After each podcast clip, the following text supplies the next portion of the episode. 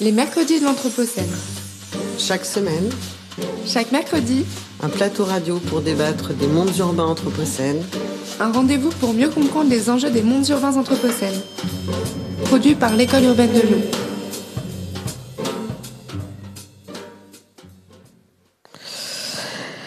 Bonsoir, bienvenue euh, à tout le monde. Je salue le public qui est en ligne et mes invités. Comment organiser l'implication de tous dans une démographie de, masse?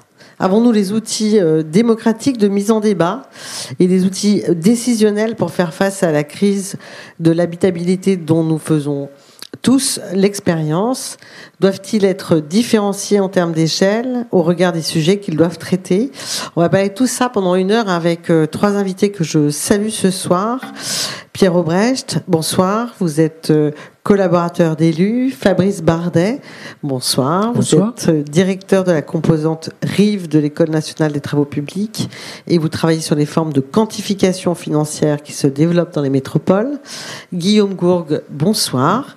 Vous êtes maître de conférence en sciences politiques à l'Université Lyon 2 et chercheur au laboratoire Triangle et vous êtes spécialiste de la démocratie participative et de la participation publique. Sûrement, vous nous en ferez le, la différenciation, en tout cas une explication de texte.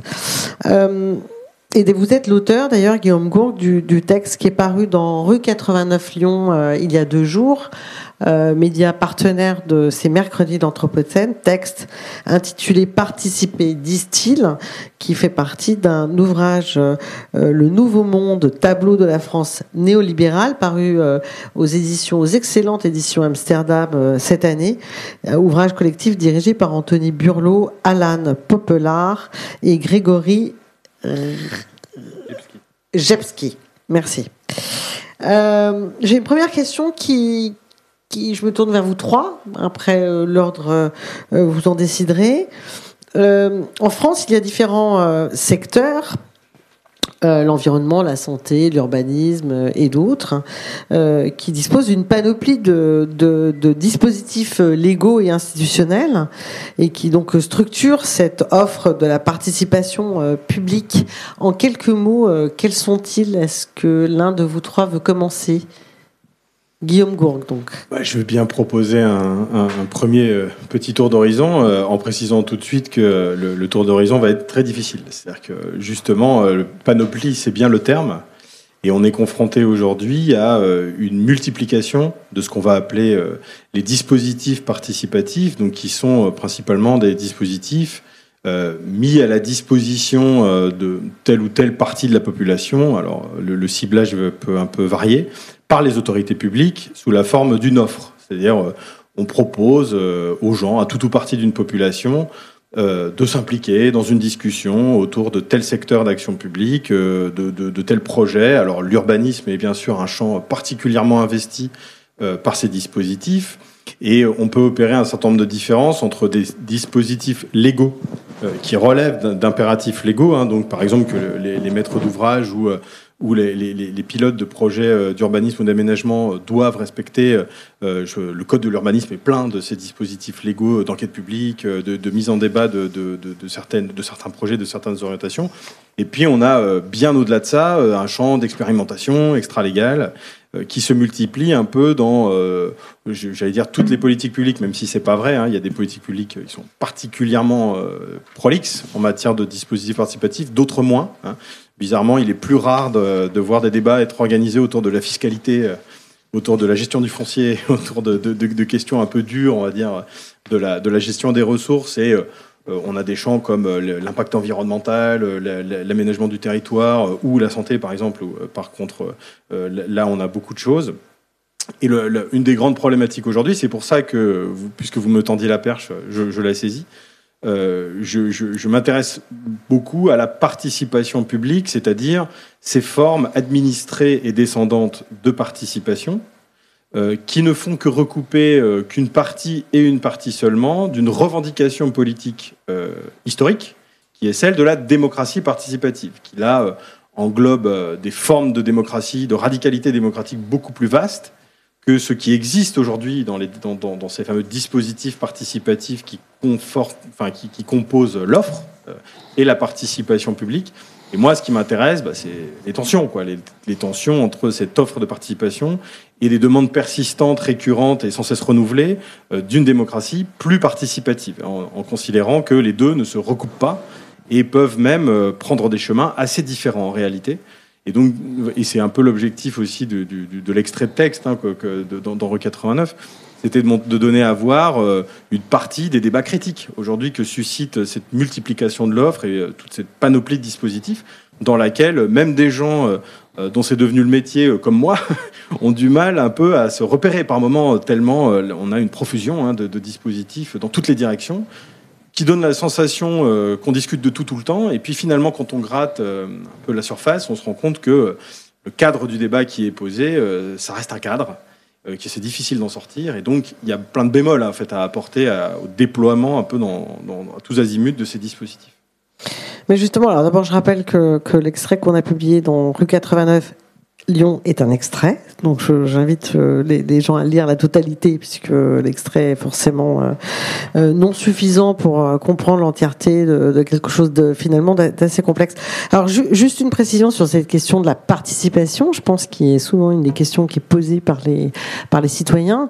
C'est c'est euh, assez trivial, mais c'est participer pour pourquoi C'est-à-dire est-ce que ma participation de citoyenne au débat public sur tel ou tel sujet qui m'intéresserait plus qu'un autre, euh, est-ce qu'elle participe à euh, l'élaboration de la décision elle-même? Parce qu'en fait, c'est un peu les sujets qui sont posés, peut-être euh, Guillaume Gourg, Pierre Brecht, et notamment sur les questions. Euh, Alors, peut-être sur la question de la participation, parce que moi, j'avais euh, bien lu l'intitulé qui était les échelles des espaces décisionnels. Et euh, pour moi, la décision, euh, ou tout du moins la participation, la première des participations, elle est électorale. Parce que je suis peut-être le chantre ici d'un truc qui a été inventé il y a plus de 200 ans, qui pour moi est difficilement dépassable, qui est cette démocratie représentative et qui me semble être sérieusement en péril. Un péril tout bête. Hein. Euh, Jean-Claude Jancovici a dit des, euh, un des effets peut revenir à l'Anthropocène, un des risques majeurs, c'est euh, la Banque centrale dit 300, 700 millions de réfugiés climatiques dans les 50 ans. Pour Jean Covici, la démocratie telle qu'on la connaît, avec autant de réfugiés climatiques, elle est vraiment en péril. Mais de manière plus immédiate et plus, directe et plus locale, elle est déjà en démocratie, elle est déjà en péril ici, euh, par les modes de scrutin. Moi, on se moque régulièrement euh, de ces Américains euh, qui ne sont pas capables de d'élire un président euh, de leur euh, de leur, de leur organisation euh, avec la certitude que ce président aurait le maximum de voix rappelle que depuis les PLM, à Paris, à Lyon et Marseille, eh bien, les maires de ces euh, communes euh, peuvent être élus, ils ont été élus, en ayant une minorité de voix. Donc, on n'arrête pas de dire d'abord aux citoyens on parlait de, participation des citoyens. Première participation des citoyens, c'est d'aller voter. On leur dit votez parce que comme ça, la liste ou le candidat qui aura obtenu le maximum de voix sera élu, il pourra décider. Sauf que c'est pas vrai. Malheureusement, ce n'est pas toujours vrai. Euh, à deux reprises à Lyon, une liste qui est arrivée avec un minimum de... Enfin, une liste est arrivée avec, a pu récupérer une majorité de, pardon, une majorité de sièges en ayant une minorité de suffrages.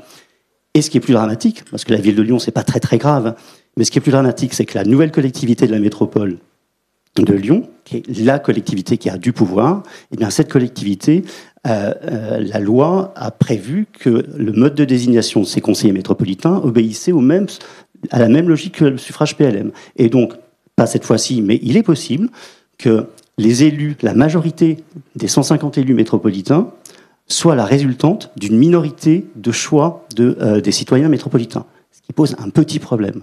Euh, C'était juste pour dire que à côté de la participation, et ça je vous rejoins complètement, hein, la, la, multiplicité des dispositifs de participation et notamment leur numérisation, leur numérisation fait que euh, plus personne ne s'y retrouve. Mais à côté de ça, à mon sens, il y a un vrai sujet qui est la remise en question ou la, euh, la fragilité des principes euh, de euh, la démocratie représentative, celle qui finalement, au bout du compte, produit une décision légitime.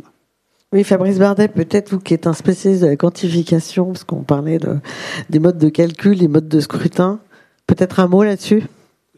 En réaction. Merci, vous avez raison de souligner que le, ma, spécialité, puisque j'en ai une, n'est effectivement pas celle du débat ce soir. Néanmoins, vous avez eu l'amabilité de m'inviter pour, pour faire un écho à, l'expérience à laquelle j'ai été directement associé euh, au, au, printemps 2020, à l'expérience euh, qui avait été lancée par le, précédent exécutif euh, métropolitain, euh, donc sous la houlette du, à l'époque du président Kimmelfeld, euh, une, une, une, expérimentation d'un comité métropolitain de relance et de transition, alors que la société française était paralysée par le, par le premier confinement très, dur et que fleurissaient un peu dans tous les médias euh, des, tribunes euh, appelant à, repenser ou à penser le monde de l'après. C'était la formule qui était consacrée. Et donc, euh, l'idée de, l'exécutif métropolitain d'alors était qu'il il serait bon que les voix des citoyens, des forces sociales du territoire métropolitain puissent, être, puissent participer à ce grand concert national pour lesquels on avait quand même, on était quelques-uns à avoir à l'esprit que euh, les, provenances euh, en termes à la fois géographiques ou euh, sociales, socioprofessionnelles, étaient un peu restreintes, étaient un petit peu centrées et, peut-être pas forcément représentatives de, tout le territoire national. Et donc il y avait, donc voilà, c'est cette expérience que je suis venu, sur lesquelles je suis venu donner petit écho et donc j'aurais plaisir à, raconter des choses. Mais juste là, puisqu'on était sur l'introduction et les questions de, cadrage, j'ai beaucoup apprécié les deux interventions de mes deux de mes euh, débatteurs ou, collègues. Euh, et donc, juste pour en dire un mot, oui, crise de la démocratie participative, c'était évidemment euh, ce qui était sous-jacent à cette initiative d'un comité métropolitain de relance, qui, on y reviendra, mais avait été construit à parité, à double parité, la parité d'aujourd'hui, homme-femme, mais aussi la parité représentant politique, représentant de la société civile. Et donc il y avait cette idée qu'il fallait trouver une manière pour faire s'exprimer les populations dans un format un peu différent de celui euh, euh, qui est traditionnellement euh, installé. Et puis, j'aime beaucoup aussi la, proposition de cadrage théorique formulée par, notre collègue Guillaume Gourgue, qui fait le distinguo, qui, a d'emblée suggéré que nous nous intéressions à la tension, je reprends son mot, à la tension entre l'offre de, de, de mécanismes de démocratie participative, et, et, et, la, demande. Voilà. Et du coup, ce, cette initiative pour laquelle vous m'avez euh, invité à prendre la parole ce soir, elle était là encore exactement euh, dans, une, dans une espérance de réponse à cette tension. Voilà. Il y avait, il y avait une aspiration à la participation, à la réflexion sur le monde de l'après, dont euh, l'exécutif communautaire de l'époque voyait bien qu'il était extraordinairement compliqué euh, d'apporter des réponses exécutif métropolitain. Il était plus communautaire à l'époque. Quelle précision, Guillaume Gourgue, peut-être? Peut-être pour, pour, euh, essayer de, de prolonger les, les, les, pistes ouvertes et en repartant de la question du euh, à quoi on fait participer. En fait, euh, la question du à quoi on fait participer dans la participation publique, donc euh, pas dans la participation électorale pour le coup, même si les deux, ont, je, je voudrais insister là-dessus, ont évidemment un lien. Euh, c'est devenu une question à laquelle on a tellement cessé de répondre du côté euh, des instigateurs des dispositifs que c'est devenu une énigme de recherche. Euh, on passe beaucoup de temps, hein, côté recherche, à essayer de comprendre à quoi on peut bien vouloir faire participer les gens, parce que autant les, ceux qui pilotent ces dispositifs sont très bavards sur qui doit participer, alors ça, il bah, n'y a pas de problème. Hein. Et puis, euh, qui euh, doit participer et qui devrait et qui euh, n'est pas là, et c'est dommage. Hein. Donc ça, il y a vraiment gros souci hein, autour du est-ce qu'on tire au sort, est-ce qu'on tire pas au sort, qui sont les plus légitimes, qui, qui sont les publics qu'on entend le moins, etc. Ils sont très bavards aussi sur le comment. Hein, on, fait, on aime bien faire des procédures, on aime bien imaginer des dispositifs, euh, et puis on les compare, et puis on les vend euh, sur des marchés où on les achète. Euh, du coup, c'est un gros moteur de leur circulation aussi. Par contre, sur la question du à quoi on fait participer, là, on a, on a un petit problème. On a souvent un petit problème qui finit et qui a fini par se voir, et qui pose aussi la question du manque de demande de réponse à cette offre et, du fait que les dispositifs, pour la plupart, en tout cas quand ils s'adressent au grand public, euh, eh bien, sont comme les échéances électorales, c'est-à-dire vides, euh, ou en tout cas ne rencontrent pas la demande qu'ils devraient susciter. Et en fait, quand on creuse, euh, je ne vais pas multiplier les exemples, mais quand on creuse un peu, on se rend compte très vite que la mise en place des dispositifs participatifs est souvent animée par un besoin de se rassurer du côté des élites représentatives. C'est-à-dire que euh, la légitimité représentative, la légitimité que procure l'acte électoral est en train de couler entre les doigts de tout le monde, euh, n'a plus vraiment de sens social, euh, on- on- on- enfin, de- désacralisation quoi, du côté, ne serait-ce que de l'électorat, de, ce que représente le fait d'être élu, qu'on s'en plaigne ou qu'on s'en félicite. hein, ça, c'est pas mon propos. Et du coup, il y a aussi une tentative de multiplier les formes de participation en dehors des échéances électorales pour rappeler régulièrement euh, qu'il y a des élus, quoi, tout simplement, et qu'il y a des décideurs, en fait, euh, et que c'est vrai, euh, qu'il y a bien des décideurs là- où on habite. Parce que on pourrait tout à fait lire les différentes initiatives participatives qui ont été très nombreuses en temps de Covid, sous la mandature précédente et sous la mandature actuelle, puisque moi j'ai suivi le conseil consultatif citoyen sur le Covid initié par la nouvelle municipalité lyonnaise. On voit aussi une manière pour des acteurs publics locaux euh, d'essayer de dire euh, un peu au monde entier, à la face du monde, qu'ils existent en fait. Et la marginalisation de ces acteurs locaux dans la gestion de la crise, elle a été aussi très très mal vécue, et c'est normal, euh, par les collectivités territoriales, qui trouvent aussi dans la participation un, moyen de se remettre un peu au centre du jeu, quoi, et de, dire, regardez, on, on- organise la participation des citoyens, c'est bien que quelque part on doit décider. Et du coup, ça, ça c'est des problèmes qui n'intéressent pas forcément les gens qui sont amenés à, participer. Enfin, euh, si on fait de la participation pour réaffirmer qu'à la fin c'est les élus qui décident, c'est ce qu'on a beaucoup fait. C'est ce qu'on fait beaucoup dans la gestion des, collectivités territoriales, dans la gestion de la décentralisation, ne serait-ce que dans les inénarrables conseils de quartier, euh, qui c'est vraiment une configuration logique. Et ben finalement, ça finit par vider les espaces participatifs, parce que rappeler à tout le monde qu'il y a des gens qui décident, finalement, ça n'intéresse pas beaucoup euh, les gens. Mais c'est aussi ce qui s'est passé, me semble-t-il, à moins que je sois un peu caricatural, à, l'échelle de, de l'État, avec la Convention citoyenne euh, pour le climat, Mm. puisque je rappelle qu'elle a été lancée par le Premier ministre. Je crois que la procédure était celle-ci, avec Ouais. une commande, un cadrage d'État, et avec euh, un président qui avait des jokers, je crois, c'est ça Alors, et qui a disposé de, ce qui a été fait avec un process Mm. dont vous avez parlé, euh, extrêmement détaillé sur, euh, sur qui composait, sur le processus emprunté, etc. Et- Ju- Juste un tout petit passage sur la Convention citoyenne sur le climat, parce que je suis actuellement en train de creuser aussi la, la question, euh, hein, comme tous les gens qui travaillent sur la démocratie participative en, en France et en Navarre, euh, nous voulons avoir notre mot à dire sur ce qui s'est passé dans la Convention citoyenne. Donc avec ma collègue Alice Mazot, on, travaille sur cette question, on essaie de mener une petite enquête à notre échelle. Et en fait, ce qui nous intéresse avec Alice Mazot, c'est de constater que un schéma qu'on avait identifié assez largement dans les pratiques participatives locales et au niveau national a pris une ampleur assez démesurée euh, sur la Convention citoyenne. C'est-à-dire que la Convention citoyenne, c'est un exercice tout à fait inédit euh, dans son cadrage et dans son ampleur et dans les ambitions qu'on lui prête. Euh, c'est un dispositif qui a été confié à des gens qui savent faire de la participation et plus, plus difficile encore de la délibération, c'est-à-dire de- d'arriver à, ce que 150 personnes tirées au sort s'approprient un exercice délibératif et euh, euh, argumentent et tirent des conclusions et arrivent à, à des propositions. Donc l'exercice en tant que tel, il est sophistiqué et il est réussi. Euh, Je, le, dis euh, avec toute l'assurance dont je suis capable. Mais ce qui est absolument fascinant, c'est cette espèce d'imbroglio permanent euh, dans les effets décisionnels de, ce- de cette convention citoyenne, qui non seulement n'a jamais été réglé, mais qui s'est aggravé avec le temps. C'est-à-dire qu'on commence avec un cadrage où est lâché le fameux sans filtre, hein, les propositions sans filtre. Alors, qu'est-ce que ça veut dire euh, sans filtre? Marc Fesneau a, a rappelé récemment que la démocratie, c'est des filtres. Hein, donc, le, secrétaire d'État chargé de- de- des relations au Parlement et de la, relation avec les citoyens.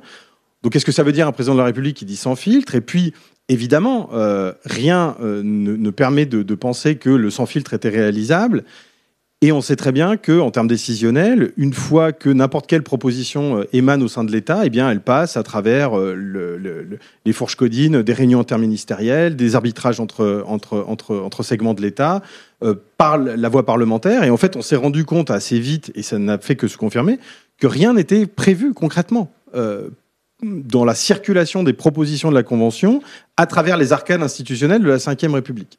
Et donc, on a un peu la démonstration en acte, en fait, d'un processus qui concerne beaucoup de dispositifs participatifs, qui est que euh, on, sait très bien faire participer les gens, entre guillemets, euh, mais pour faire quoi? Euh, Là, la question, la question reste entière. Et du coup, c'est très intéressant de voir à quel point, par exemple, les, 150 de la Convention ne, ne, sont pas avares de constats critiques, voire très critiques, sur la trajectoire de leurs propres propositions.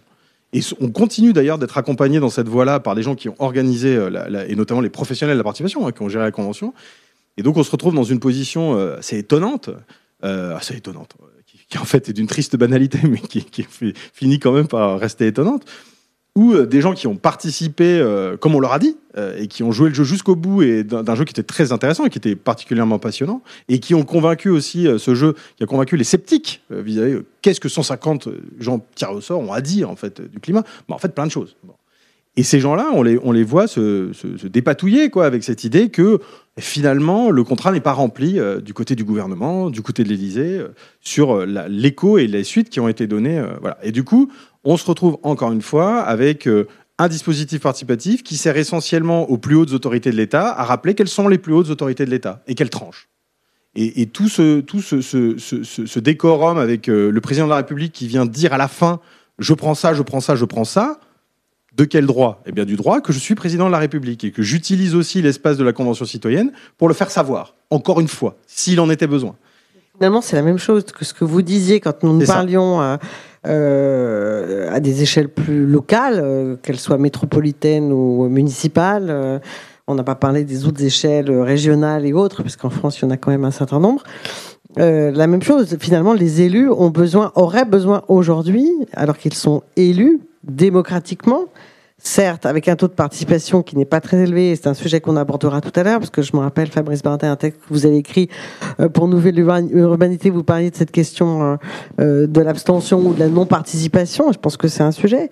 Et donc, cette participation qui est offerte dans un certain nombre de, de tables, de process, etc., un certain nombre de citoyens qui seraient volontaires, finalement, serait une espèce de cache-misère de la dilution de ce qu'est l'élu en France, mais peut-être y a-t-il trop d'élus, trop de strates, et peut-être ce n'est pas quels seraient les bons niveaux?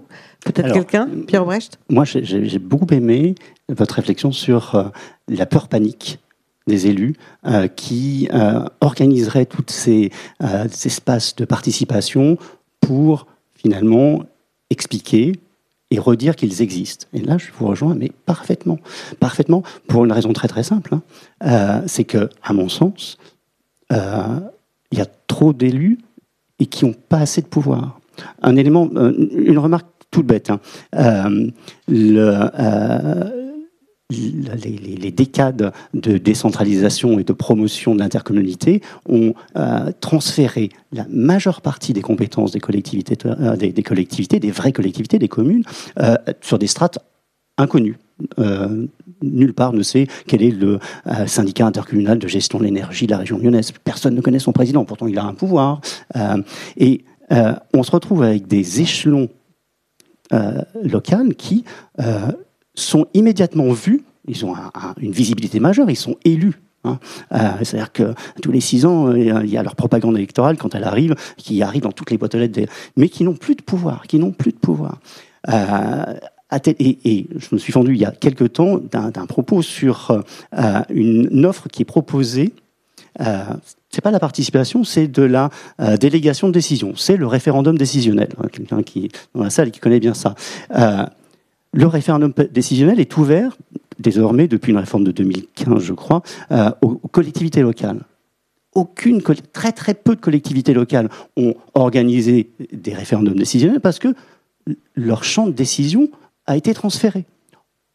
Soit les grandes collectivités des régions n'ont pas osé parce que ça coûte assez cher d'organiser un véritable référendum à l'échelle d'une région, soit les communes n'ont pas eu l'intérêt d'en faire pour, enfin, les rares qui ont eu lieu, c'était pour déplacer un monument aux morts ou pour renommer une place, etc. Les véritables échelles, puisque c'est un des sujets de la discussion de ce soir, les véritables échelles de décision et peut-être de participation, elles sont aujourd'hui intercommunales. Sauf dans la métropole de Lyon, qui est désormais une véritable collectivité territoriale et qui pourrait et c'est un, élément euh, qui me ferait particulièrement plaisir, et qui pourrait organiser un référendum, un véritable référendum décisionnel. Ce qui veut dire que ce n'est pas les 150 élus qui décident, mais tous les électeurs, tous les citoyens de cette métropole. Et euh, pour le coup, moi je pense que ça aurait quand même beaucoup plus d'effet, beaucoup plus de sens que le futur Conseil de développement qui va être réuni à deux pas d'ici dans quelques jours et dont les conditions d'adhésion sont nouvelles. Les conditions d'adhésion au Conseil de développement sont simples. C'est la personne qui est présente fait partie du Conseil de développement. C'est l'assemblée générale délibérative de euh, la faculté qu'on a tous connue, etc. Et t'es là, camarade, tu peux décider, tu es légitime, nous sommes légitimes. C'est ça le, nouveau, et pour moi, peut-être la fin euh, de, ces process de participation où euh, vient qui veut, parle qui veut, et, ça ne produit pas grand-chose. Guillaume Gourg, Fabrice Bardet? Fabrice. Fabrice, je, sens que vous aviez envie de saisir le micro. Oui, c'était, c'était euh, avant de revenir peut-être aux questions d'échelle, juste pour rester un instant sur l'ambition de ces, de ces processus ou de ces procédures de, démocratie participative, de participation des populations. Euh, l'expérience de ce comité métropolitain de relance et de, transition avait, avait ça de, d'assez euh, extraordinaire, que je le rappelle donc, elle, elle, s'est jouée au moment où la crise sanitaire paralysait la planète. Oui, mais juste une précision avant euh, Fabrice Barthet. Il est né, ce comité de relance, euh, de comité métropolitain de relance et de transition, est né de la pandémie c'est le contexte qui a fabriqué cette. Euh, bien sûr, bien sûr, c'était vraiment l'objectif que je rappelais tout à l'heure, c'était de faire participer euh, les voix de citoyennes de la de la métropole à, à ce débat sur comment fallait-il relancer. Je vous rappelle qu'à l'époque, euh, alors là, pour le coup, en matière de paralysie des élus, euh, la paralysie était totale, mais la paralysie de, tout le système était complète. Nous étions confinés, plus personne ne savait comment il fallait euh, administrer, comment il fallait gérer cette crise, comment il fallait gérer la sortie, comment il allait falloir faire face à la crise économique colossale que, tout le monde voyait se dessiner. Comment allait-il falloir faire face à, à l'après crise sanitaire dans laquelle une partie de la population s'était engagée de manière héroïque. Et il a donc il allait donc avait certainement bougé les lignes dans beaucoup d'organisations, dans beaucoup de collectivités. Et donc tout était ouvert. Et alors là, pour le coup, euh, euh, pour le coup, la question de à quoi servent euh, les élus et comment organise-t-on le vivre ensemble? Et la décision était évidemment une question absolument fondamentale. Et alors, ce qui rajoutait encore à la complexité absolue, c'est que il s'était joué un premier tour d'élection métropolitaine euh, en mars, juste au moment du confinement, et que tout le monde était dans l'expectative pour savoir si le deuxième tour aurait lieu. Et donc, il y avait en plus cette idée folle que, euh, en plus, on, ne savait plus qui tenait le manche et pour combien de temps et comment les choses allaient, allaient évoluer. Et donc, euh, donc l'idée de ce comité, ça a été, alors je, veux en rappeler l'idée peut-être principale, j'évoquais la, double parité tout à l'heure. Dans cette double parité, donc représentant politique d'un côté et représentant de la société civile de l'autre, il y avait euh, l'idée qui avait été euh, poussée que les organisations syndicales puissent notamment être au premier rang de ces organisations représentatives des populations, aussi parce qu'il y avait ce débat des premiers de cordée et qu'on savait bien que dans un, certain nombre de secteurs d'activité, euh, euh, les gens euh, qui avaient montré un héroïsme extraordinaire, d'une certaine manière, étaient légitimes pour avoir droit au chapitre, pour imaginer la suite. Et donc les organisations syndicales étaient évidemment très demandeuses que qu'elles puissent être le relais de ces voix, euh, euh, de ces voix qui montaient des, territoires et des organisations. Et donc, euh, il, a, fallu imaginer une structure pour rassembler des organisations ou des, des, représentations qui n'ont rien à voir et qui traditionnellement en, en, démocratie, en tout cas dans la démocratie française, sont distinguées. C'est-à-dire que les organisations syndicales ne participent pas à part entière à l'exercice du pouvoir démocratique. Elles sont euh, des relais du mouvement social, mais elles ne participent pas, elles ne sont pas des associés, elles ne co-gèrent pas. On peut discuter euh, euh, du comportement de certaines de ces organisations syndicales, mais dans les institutions, elles ne co-gèrent pas les sociétés. Et donc, il y avait cette idée, est-ce qu'on peut imaginer une nouvelle manière de faire? Voilà. Et là, je signale que là, voilà, il y avait une ambition colossale et il y avait une grande euh, difficulté à essayer d'imaginer la structure qui permettrait ce rassemblement des forces, cette convergence. Alors, euh, on n'était pas, je pense, à ce moment-là, dans l'idée qu'il pourrait y avoir une véritable délibération, pour reprendre votre terme, Guillaume Gourg, tout à l'heure, mais en tout cas, il y avait l'idée qu'il fallait qu'au moins il puisse y avoir un premier rassemblement des voix euh, dans, l'idée de les faire converger. Et, je, veux juste finir là en disant que rien que le fait de faire, d'obtenir un accord pour que ces différents représentants de la société se mettent autour d'une même table, il y a eu là un enjeu absolument considérable. Voilà, avec, euh, avec des organisations syndicales, par exemple. Je pense par exemple à la, à la CGT qui avait, qui avait euh, euh, exigé que sa participation soit bien, soit bien pensée à l'avance et, et, et, explicitée à l'avance, et que parce qu'évidemment, elle ne souhaitait pas être associée à d'éventuelles décisions ultérieures qui, qui, qui, qui, auraient pu être issues d'un exécutif dont elle ne se sentait pas forcément proche par nature. Voilà. Et donc il y avait, il y avait aux côtés de ces ambitions colossales, une difficulté dans l'organisation euh, extraordinaire. Euh, du, coup, je peux. bien sûr, Guillaume. Euh, alors, pour être tout à fait transparent, hein, moi, j'ai participé à, la phase d'élaboration de, la réforme du Conseil de développement. Hein. donc, je je ne vais pas forcément défendre bec et ongle la nouvelle formule du Conseil de développement, mais pour le coup, j'ai vraiment été impliqué assez activement dans les discussions préalables à la refonte du Conseil de, développement qui a été lancé par Laurence Beaufait, hein, qui est vice-présidente à, la participation à l'échelle métropolitaine. Et d'ailleurs, est-ce qu'en deux mots, vous pouvez expliquer ce qu'est un Conseil de développement? Alors, un conseil de développement, c'est une instance euh, légale obligatoire pour les communautés euh, de communes, les communautés urbaines et les métropoles, euh, qui doit normalement fournir un avis consultatif sur, initialement dans, dans, les premières versions de la loi, sur les projets de territoire que soumettaient les communautés de communes et les conseils communautés euh, urbaines et qui et du coup dont les règles euh, de fonctionnement varient en réalité euh, d'un territoire à l'autre, contrairement à d'autres instances consultatives, par exemple comme les conseils économiques et sociaux régionaux, euh, qui sont cadrés par la loi dans leur composition, dans leur fonctionnement, dans leurs subventions. Là, les conseils de développement, le principe est obligatoire, mais le contenu est défini un peu territoire par territoire. Et vous avez aujourd'hui une coordination nationale des conseils de développement, hein, qui est assez ancienne et qui, euh, qui est très active encore aujourd'hui qui réfléchit, euh, donc c'est les membres des différents conseils de développement qui ne sont pas composés tout à fait de la même manière, qui réfléchissent à leur mission. Est-ce qu'ils sont saisis ou est-ce qu'ils s'autosaisissent comment ils se composent, euh, quel est leur lien à la population, quel est leur lien aux élus, etc. Et du coup, euh, dans un contexte qui est celui de Lyon, le conseil de développement, qui, était, qui a été pendant très longtemps piloté par Jean Frébeau, donc c'était un conseil qui avait une assise institutionnelle, qui, qui, participait au débat, au moins au niveau métropolitain. Le, Jean Frébeau qui avait créé l'agence d'urbanisme. Oui, tout à fait. Tout à fait. Et du coup, ce conseil de, développement lyonnais, il a, il, a, il a été aussi piloté par Anne-Marie Comparini, ancienne présidente du conseil régional, par Henri Jacot,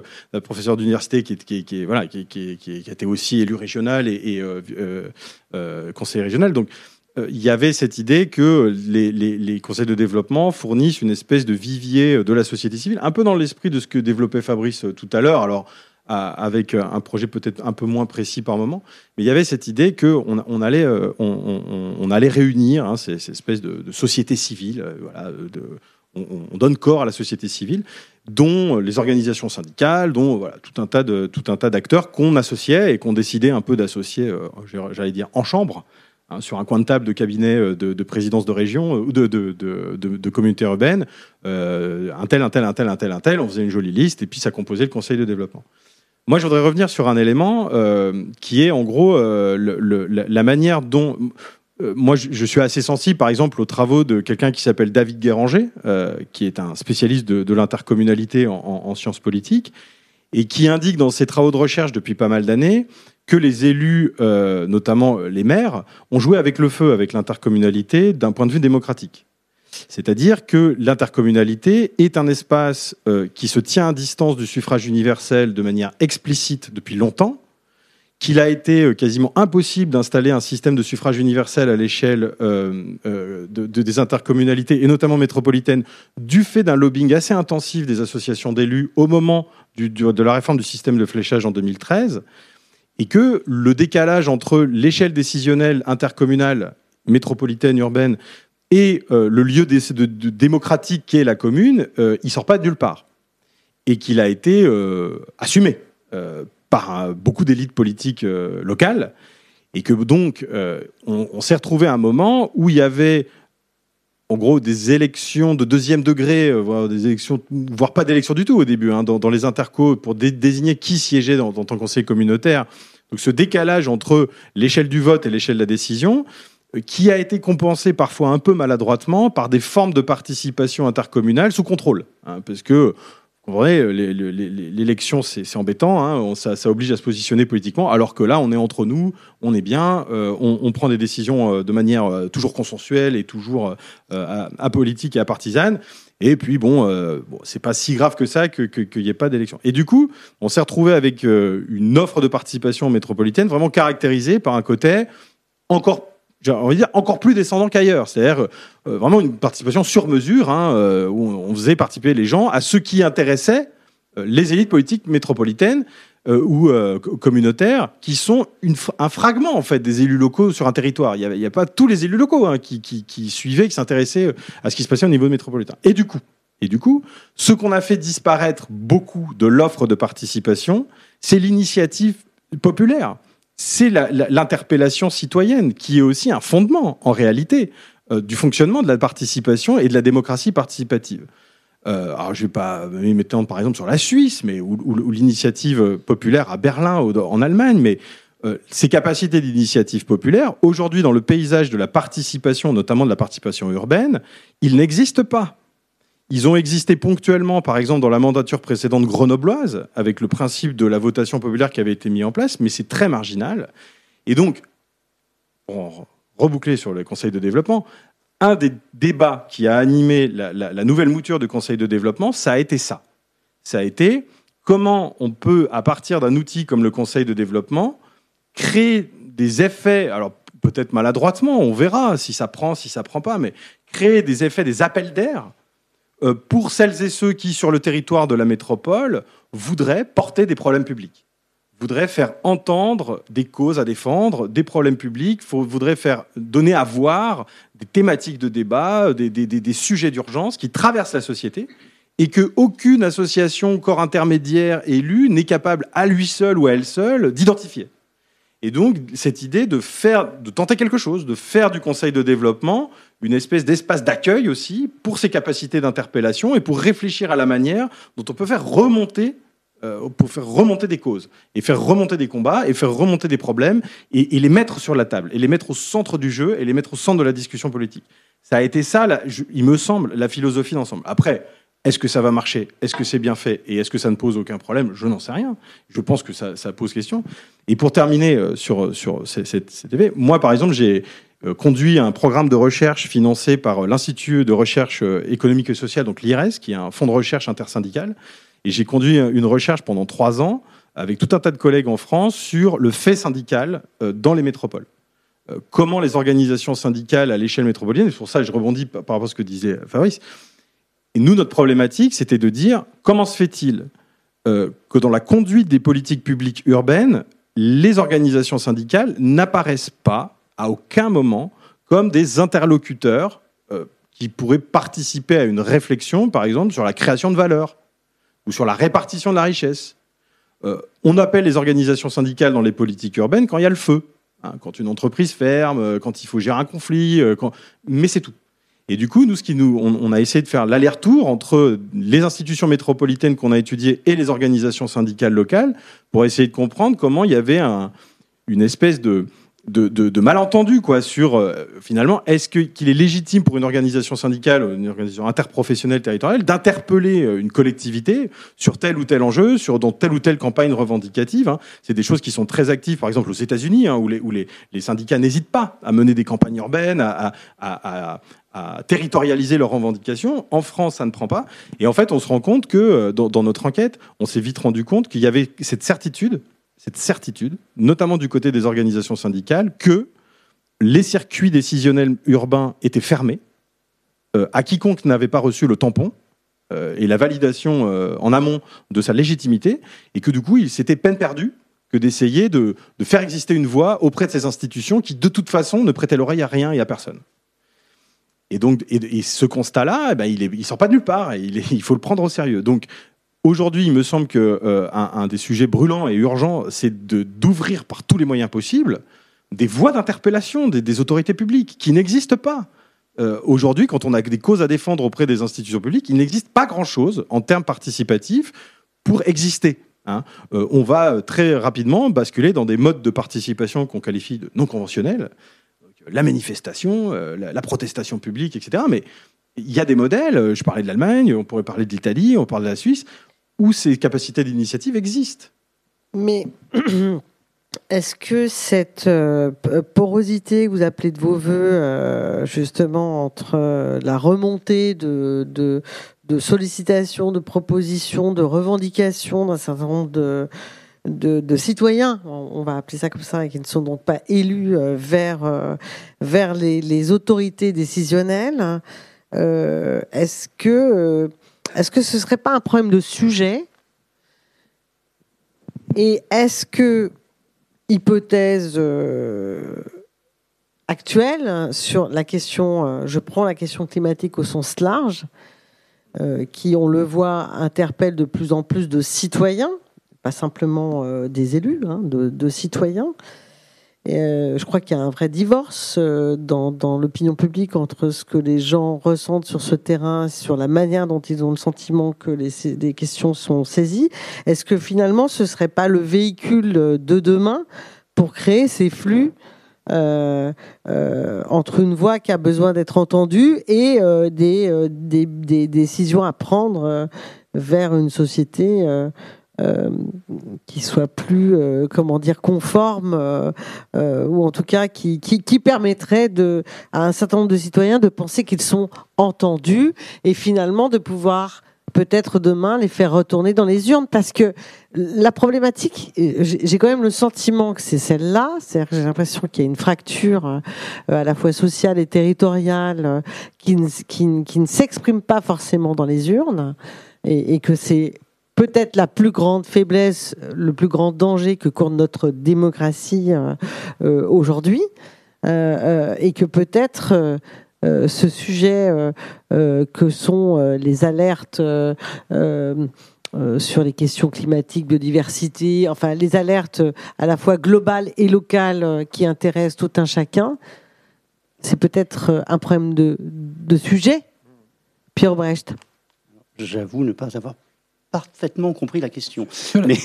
non, mais peut-être, Fabrice, vous pouvez oui, me traduire. je, veux, bien répondre là-dessus parce que justement sur la question de l'émergence, est-ce que, le, problème de la participation est lié à la, à la question de sujet? Et donc, est-ce que, que l'émergence de la préoccupation euh, euh, climatique peut être d'une certaine manière un vecteur, un levier pour euh, ramener une partie des populations à la participation, pour socialiser politiquement à nouveau une partie des populations qui se seraient désocialisées? Alors, la question du sujet, je pense que c'est une question intéressante. Alors là, il faudra que notre collègue, une fois encore, qui spécialise des questions de, participation des populations à la chose politique, Guillaume Gourgue, de, tout à l'heure, nous dise son point de vue. Mais euh, intuitivement, et donc vous faisiez, euh, Valérie Didier, allusion à, ce papier que j'avais commis euh, dans, AOC sur, la fracture électorale euh, dont, je proposais de, rapprocher la découpe avec le système nord-américain. Et je proposais grossièrement, si je résume, que euh, les, les, centres-villes ont voté vert et les, et les, périphéries se sont abstenus. Alors c'est évidemment très très grossier. Mais du coup, c'était amusant de faire une comparaison de cette carte française grossière avec la carte euh, nord-américaine grossière, dans laquelle de plus en plus on se rend compte que les votes démocrates sont urbains et les votes républicains euh, euh, dans, les, dans les zones euh, dans les zones rurales ou périurbaines, souvent, euh, souvent euh, dans des difficultés économiques importantes, en tout cas à l'écart des, vecteurs, des, ressorts de la mondialisation et de l'internationalisation de l'économie nord-américaine. Et du coup, voilà, je proposais que, à travers cette, comparaison, qui n'est certainement pas raison, je proposais que nous nous interrogions, que nous remettions sur le devant, sur la table, tant les questions de thématiques qui pourraient euh, intéresser ou désintéresser les populations, mais peut-être euh, de regarder les mécanismes qui amènent progressivement à la participation. Un mot, un mot, mais évidemment que l'effondrement des structures partisanes dans notre pays, c'est peut-être ça d'ailleurs la variable qui nous fait nous rapprocher aujourd'hui des États-Unis.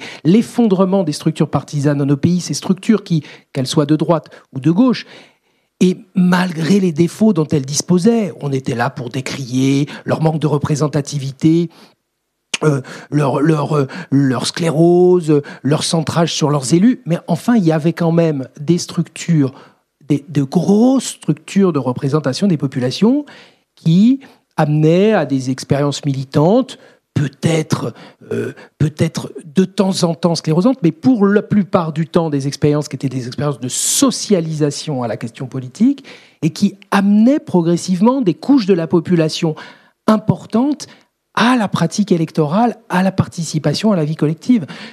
voilà, si c'était ça qu'il y avait dans l'article que je proposais, c'est que s'il y a un truc qui me déprime complètement aujourd'hui, c'est que sous prétexte de renouveler l'espace politique, hein, sous prétexte de, de, de, prendre des présidents de la République jeunes, je n'ai rien contre celui-là en particulier, mais il se trouve que j'ai en tête qu'il a construit, le, le, président de la République actuelle a construit son, sa structure politique neuf mois avant sa victoire à l'élection présidentielle. Et qu'en neuf mois, on ne peut pas faire le tour de l'ensemble des territoires de ce pays, l'ensemble de ses populations, comme traditionnellement les présidents de la République précédents, qu'ils soient de droite ou de gauche, avaient euh, passé des années euh, à, justement à, écumer toutes les salles des fêtes, toutes les salles de réunion de tous les villages et, de toutes les villes secondaires ou métropoles. Euh. Et donc, donc Valérie Didier, si je, résume la réponse à ma question, c'est que sans doute que la question des thématiques importe aussi.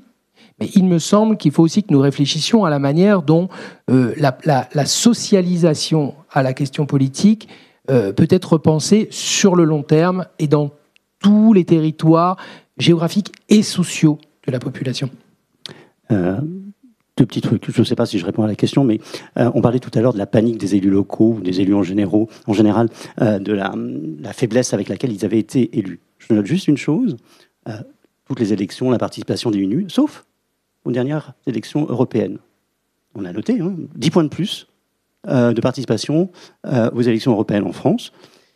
Est-ce que par là, ça veut dire que les citoyens qui ont voté se sont rendus compte que, on parlait de thématiques, moi je parlerai de compétences, est-ce qu'ils se sont rendus compte que finalement les compétences, les lieux de décision importantes, c'était cette échelle européenne?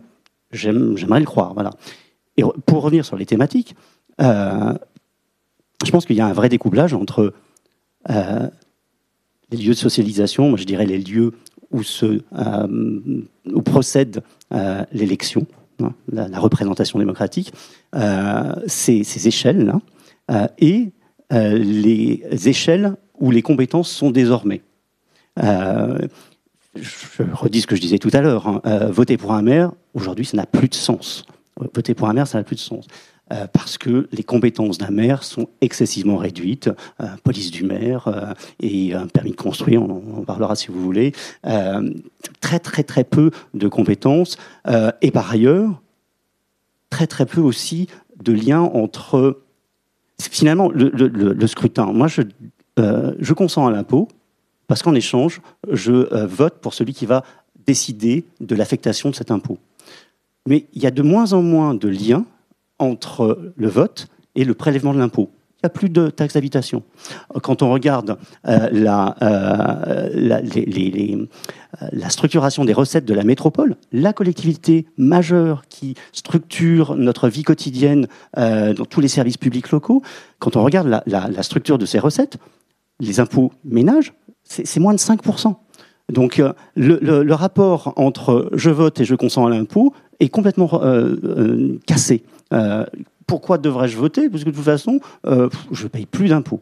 Je, sens que ça va susciter des réactions. Fabrice Bardet. Merci. Juste un, mot du coup, parce que c'est effectivement, euh, en, en, réponse à cette formule, voter pour un maire n'a plus de sens, ça, me fait penser justement, alors pour moi, c'est ça me fait réagir parce que c'est, pour moi, c'est la formulation qui conteste ce que j'étais en train de dire, c'est qu'aujourd'hui, on a on a une, rupture des liens avec la population et, qui peut-être s'explique parce qu'on ne s'intéresse plus à pourquoi l'élection municipale continue à avoir un taux de participation supérieur à d'autres types d'élections, je pense aux élections régionales, européennes. Et donc je pense qu'il y a, même si le maire est dépouillé d'une partie de ses pouvoirs, donc dans des collectivités, dans des grosses collectivités comme par exemple dans la métropole de Lyon, la fonction politique du maire euh, demeure, à mon avis, extrêmement importante. Et, parce que justement, aussi, elle peut-être. symbolique, absolument, parce que hein. justement, elle participe. C'est exactement, c'est que même si le maire n'est pas n'est pas puissant, il est le représentant d'une certaine manière dans l'esprit de beaucoup de populations. Et du coup, là, je, un tout petit mot, c'est que ça me fait penser à cette expérience du comité métropolitain de relance euh, pour lequel je suis invité ce soir. Et, et, il se trouve que la présidente de ce comité métropolitain de relance, c'était Anne-Marie Comparini, dont, qui a déjà été évoquée tout à l'heure. Et alors, il se trouve que si je connaissais. présidente de la région à l'époque euh, Rhône-Alpes. Absolument, et puis surtout euh, présidente de la région Rhône-Alpes après cette fameuse crise de 1998 dans laquelle le précédent président, Charles Millon, avait décidé de faire alliance avec les élus du Front National euh, à Charbonnières à l'époque, et donc avait, bon, il se trouve qu'il n'était pas le seul, il y avait eu une crise à peu près équivalente dans, dans, dans, toute une somme de régions françaises, et donc ça avait amené à une crise nationale, et du coup, à, heureusement, euh, un sursaut des, partis politiques à l'époque et des autorités nationales, et du coup, effectivement, euh, dans, la respiration démocratique qui s'était opérée, Anne-Marie Comparini était finalement, euh, avait finalement été devenue la, la, présidente de cette région. Et donc, si je faisais écho à Anne-Marie Comparini à nouveau, c'est parce que pour l'avoir vu fonctionner et animer ce comité métropolitain de relance, j'ai apprécié son savoir écouter et savoir discuter avec toutes sortes, euh, avec toutes les populations, avec toutes les personnes qui étaient auditionnées. Et, et on se rend compte, voilà, moi j'avoue qu'à ce moment-là, je n'étais que le rapporteur, j'étais le scribe en quelque sorte, en charge de la synthèse des débats, mais j'étais, je dois le dire, dans le plaisir de voir comment la, longévité de l'investissement dans la vie politique produit un savoir-être euh, avec et une capacité à, obtenir une discussion des autres et, un échange voilà, qui, euh, selon moi, ne s'apprend pas dans les écoles, euh, dans, les, grandes écoles du monde académique, et plutôt, me semble-t-il, sur le terrain. Donc ce que vous êtes en train de dire, c'est que dans un monde euh, parfait dont le critère principal ne serait pas nécessairement l'efficacité, mais mais mais mais si, j'entends bien, hein, mais peut-être le sous-optimal cher à notre à, à, Olivier Hamon, il y aurait des élus, des élections euh, dont la valeur symbolique serait suffisamment forte pour porter la démocratie qu'elle devrait perdurer et, pour autant, ce ne seraient pas forcément des élus euh, puissants, parce que vous parlez de, puissance, en tout cas puissants en termes, j'imagine, de poids financier et en même temps de capacité décisionnelle. je, ne sais pas. Oui, Guillaume, vous, êtes, euh, très romantique. Fabrice Bardet. alors, je pense que Fabrice Bardet n'est pas romantique, euh, pour le coup, et je trouve que notre conversation nous amène à, revenir à des fondamentaux, et j'en suis très content. Qu'est-ce que c'est euh, la, théorie originale de la démocratie participative? Euh, C'est l'idée selon laquelle euh, les régimes représentatifs se sont enferrés après la Seconde Guerre mondiale dans une obsession de l'efficacité. Avec cette idée très schumpeterienne, donc, qui est tirée notamment des perspectives de Joseph Schumpeter, mais qui n'est pas qu'on ne limite pas à Schumpeter, que économiste, qui, est que la fonction première des régimes représentatifs, qu'ils n'appellent pas des démocraties, des régimes représentatifs, c'est de prendre des, des, décisions là où il y a besoin de prendre des décisions. C'est-à-dire chez Schumpeter, euh, pas beaucoup de décisions à prendre en fait, hein, puisque le marché est roi. Mais on a besoin quand même d'un pouvoir politique fort. Euh, on ne dira pas autoritaire, on dira fort. Et que dans ce schéma, il convient de faire intervenir les gens pour sélectionner les élites, ponctuellement. Donc c'est les théories euh, minimalistes euh, ou, réalistes de la démocratie qui s'imposent, qui sont partagées et qui dominent en fait hein, dans, les élites politiques, quelles qu'elles soient, euh, cette, cette conception de la démocratie. Et du coup, les théoriciens de la démocratie participative dans les années 70 ont dénoncé dans cette manière de voir les choses ce que Jacques Rancière appellera beaucoup plus tard une haine de la démocratie. C'est-à-dire que cette idée selon laquelle, finalement, l'intervention populaire dans les affaires publiques n'est qu'un facteur de désordre. Et que l'objectif des représentants politiques est de maintenir à, sa moindre expression cette capacité d'intervention populaire dans les affaires publiques. Et du coup, on retrouve à une toute autre échelle, et je vais prendre des pincettes hein, évidemment, mais ce débat sur euh, l'obsession par moment qui peut exister sur le fait que la participation ne doit pas dépasser les compétences des collectivités territoriales. Où tout ce qui sort du champ des compétences qui sont attribuées par l'État dans les mécanismes de décentralisation est vécu comme un facteur, euh, un facteur de désordre, un facteur où qu'est-ce que vous voulez qu'on fasse euh, de, gens qui viendraient nous parler euh, des violences policières, des discriminations euh, envers telle ou telle communauté, du mal-être d'une jeunesse à l'échelle d'un territoire, de tous ces sujets qui sont bien vivants dans les populations et qui suscitent, eux, de l'engagement. Qu'est-ce que vous voulez qu'on fasse de ça? Et en fait, des gens, par exemple, comme Carol Pateman, qui est une des, fondatrices hein, de cette théorie de la participation, dit si nous, voulons, vivre en démocratie et pas seulement dans un gouvernement représentatif plus ou moins ouvert, alors il est de la responsabilité des élites politiques de favoriser la démocratie, de créer toutes les occasions possibles de faire exister des, des manières de s'engager dans les affaires publiques. Et cette responsabilité-là, c'est une responsabilité cruciale. Et que les responsables politiques ne sont pas uniquement là pour gérer les affaires publiques comme des chefs d'entreprise.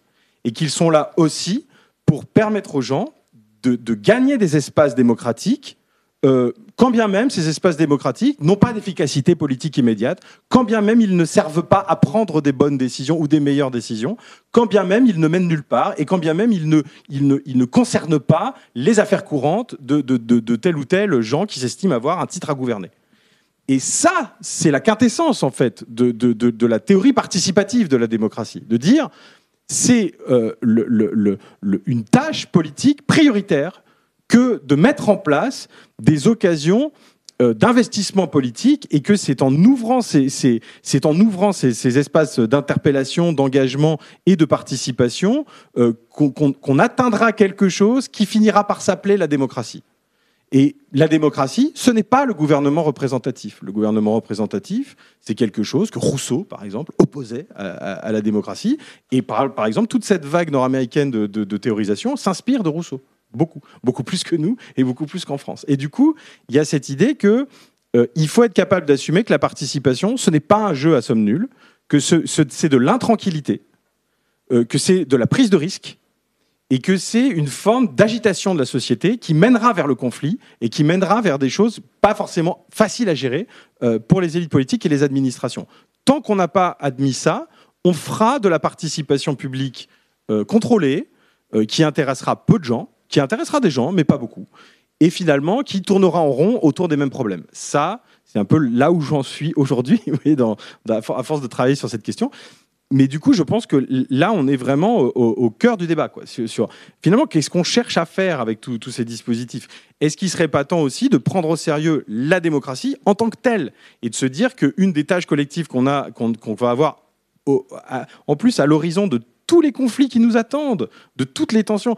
Euh, euh, je veux dire, quand il va s'agir de décarboner la, région urbaine lyonnaise, on va avoir des problématiques d'inégalité sociale, on va avoir des problématiques d'injustice, on va avoir des problématiques énorme en fait de, de, conflictualité absolument monstrueuse qui nous attendent. Donc si on n'est pas capable de dire que euh, la libération des espaces de participation est une priorité politique, alors ça m'inquiète. Et je me dis que faire de la participation euh, contrôlée, ça va bien, euh, ça va bien, mais on ne va pas aller beaucoup plus loin que ça si on s'en tient là.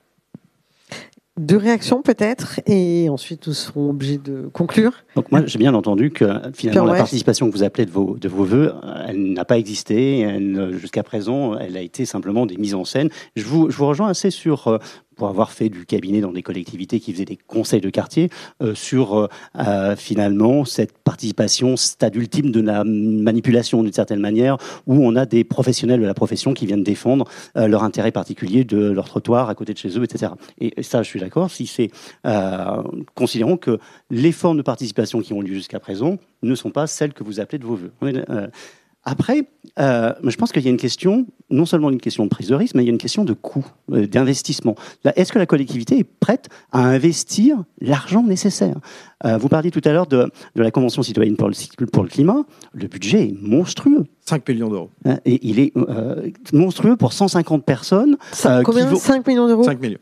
C'est même pas. Je pensais que c'était beaucoup plus. Hein. je ne sais pas si parce que c'est pas monstrueux. C'est pas, C'est pas énorme, mais je pensais que c'était beaucoup. Et pour le coup. Pour moi, si, mais dans le monde des dispositifs. non, je, n'ai pas 5 euh, millions d'euros à disposition, mais euh, pour l'organisation d'un dispositif de cette ampleur, c'est pas énorme. Pour le temps consacré, pour l'expertise mobilisée, pour euh, l'accompagnement à la mobilisation, voilà, ça vaut au minimum 5 millions d'euros. Je, mets juste un, parallèle qui vaut ce qu'il vaut, encore une fois. Hein je reviens à mes élections parce que je, pense que une des questions, c'est que euh, cette démocratie, l'élection, non pas de nos élites, mais de nos élus, nos représentants, euh, elle est un peu problématique aujourd'hui. Euh, pour une raison toute simple, c'est que l'argent qui est dépensé pour faire une campagne, donc pour mobiliser la société, pour expliquer les enjeux, est plafonné. Petit truc tout bête, il est plafonné en fonction du nombre d'habitants par collectivité. vous n'avez pas le droit de dépenser plus de 100 si vous êtes dans une commune euh, de 1000 habitants, pas plus de, etc. Et ce qui est drôle, c'est que ce qui est un peu absurde, je, reviens à la métropole, qui est aujourd'hui l'échelle euh, pertinente de décision, mais aussi de délibération, de délibération, mais aussi de décision, eh bien, les élections métropolitaines voient leur plafond de campagne électorale euh, divisé par quatre par rapport aux, élections municipales. C'est-à-dire que là où on produit peu de décisions, eh bien, on dépense beaucoup d'argent pour parler, pour animer. Et là où on va décider beaucoup, eh bien, on n'a pas le droit de, dépenser de l'argent pour animer et pour lier le, pour lancer le débat. Et là, à mon sens, sur cette strate, qui n'est pas une strate de sélection d'élite, mais de représentants, je suis désolé pour revenir sur ce mot, eh bien, il y a un vrai problème. Il y a un vrai problème parce qu'on n'a pas les moyens de faire vivre une fois tous les six ans un débat, une mobilisation de la société. On va pas pouvoir ouvrir ce, débat-là qui, est fort intéressant. Un dernier mot, Fabrice Bardet? Oui, un dernier mot pour remercier euh, mon collègue euh, Guillaume Gourde d'avoir euh, théorisé ce que finalement j'ai ressenti de manière profane et inconsciente dans, cet engagement au comité métropolitain de relance et de transition. C'est-à-dire prendre le risque, prendre le risque de la participation politique quelles que soient les situations, quels que soient les moments. Je rappelais la situation très compliquée du printemps 2020 tout à l'heure. Et du coup, pour ceux que mon évocation rapide de cette expérience incroyable euh, aura intéressé, je renvoie aux mémoires euh, de, master de Théo Chassouan, qui euh, qui m'a accompagné pendant toutes les auditions pendant la constitution du, du, du, comité, puis les auditions et la fabrication du rapport de synthèse, et qui a fait, je trouve, un, une œuvre d'historien en racontant cette petite expérience métropolitaine lyonnaise qui, par rapport au débat de ce soir, me semble avoir été d'une immense richesse. Eh bien, écoutez, notre heure euh, s'est écoulée. Je vous remercie. Et puis, en tout cas, euh, tous les trois, le, débat euh, constitue bien le nœud de, de, la démocratie. Je vous remercie. Bonne soirée. Merci. Chaque semaine, chaque mercredi, un plateau radio pour débattre des mondes urbains anthropocènes un rendez-vous pour mieux comprendre les enjeux des mondes urbains anthropocènes. Produit par l'École urbaine de Lyon.